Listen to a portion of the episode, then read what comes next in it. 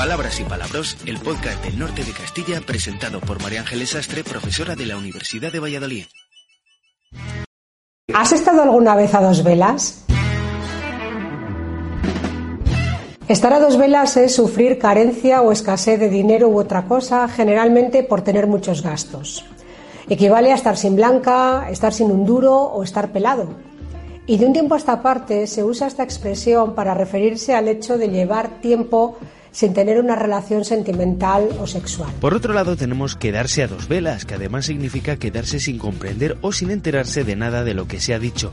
Hay varias hipótesis que pretenden explicar el origen del dicho, algunas pilladas por los pelos pero muy vistosas, tal vez relacionadas con los distintos significados de la palabra vela. Lo curioso es que en todas ellas sale en algún momento a relucir el dinero o la riqueza. El gaditano José María Esbarbi, autor de un diccionario de refranes, sostenía que la expresión provenía de la costumbre de apagar todas las velas en las iglesias después de los oficios litúrgicos, excepto las dos del altar mayor.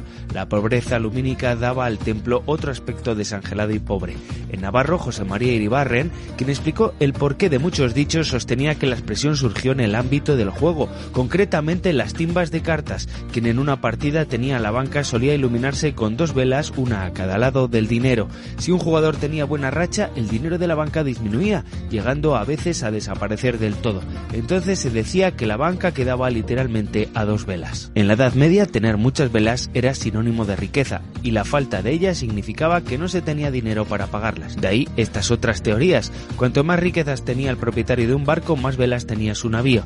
Relacionado con lo náutico, otra hipótesis. El barco azotado por la tormenta o abordado por los enemigos navega solo con dos velas. En los velatorios el número de velas dependía de la riqueza de la persona fallecida.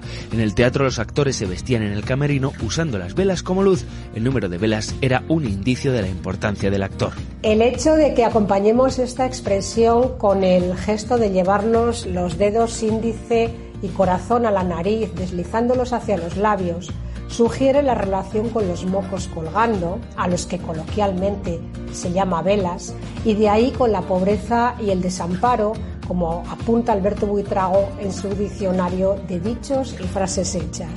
Tienen varias hipótesis para elegir, quédense con la que más les convenza.